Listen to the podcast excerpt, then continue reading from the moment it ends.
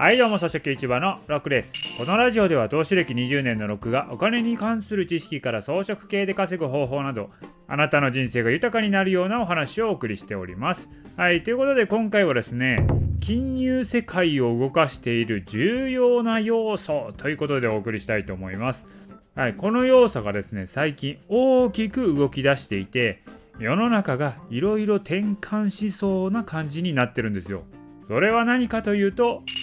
金利なんですよね。今、アメリカの長期金利がめちゃくちゃ上がってます。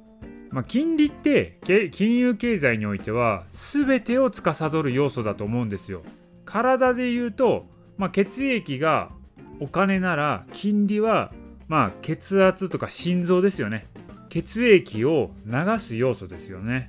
血液があっても血液をですね体に循環させる機能がなければ意味がないんですよ。まあ、それをコントロールするのが血圧であり心臓なわけなんですよね。だから金利も同じでお金の流れを変えるものそれが金利で様々なものに影響してくるのが金利なんですよ。例えばですね金利が上がればどうなるかというとまあお金を借りる借金をする時の金利も上がるわけですよね。そうなるとまあお金も借りづらくなりますし借金をしている場合はこの金利支払いコストが上がっていくとまあだから実際ね借金をするのをやめとこうって思う人も出てくると思うんですよねそういう要素もありますしあとは金利が上がれば債券国債とかの商品に魅力が出てくるんですよね今は金利を低金利にしているのでまあ、そういう国債とかで運用しようと思っても利回りが取れないと。でもそれが金利が上がってくれればですね、そういう債券とかの商品の魅力が出てくるんですよ。じゃあどうなるかというと、じゃあ今株とかビットコインみたいなそういうリスクのあるものは一旦手を引いて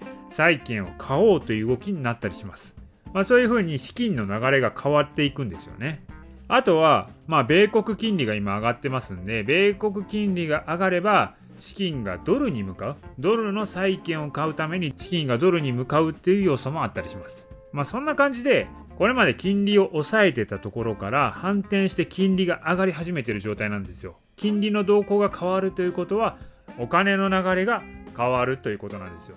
だからこれまで上がってたものが下がり始めるこれまで下がってたものが上がり始めるみたいなね何らか動きが変わってくることが考えられますまあ金利ってねもっと結構奥が深いんですよ。まあ、そんな単純ではないんですよね。まあ金利だけで考えるんではなくて、まあ、インフレとか経済成長率とか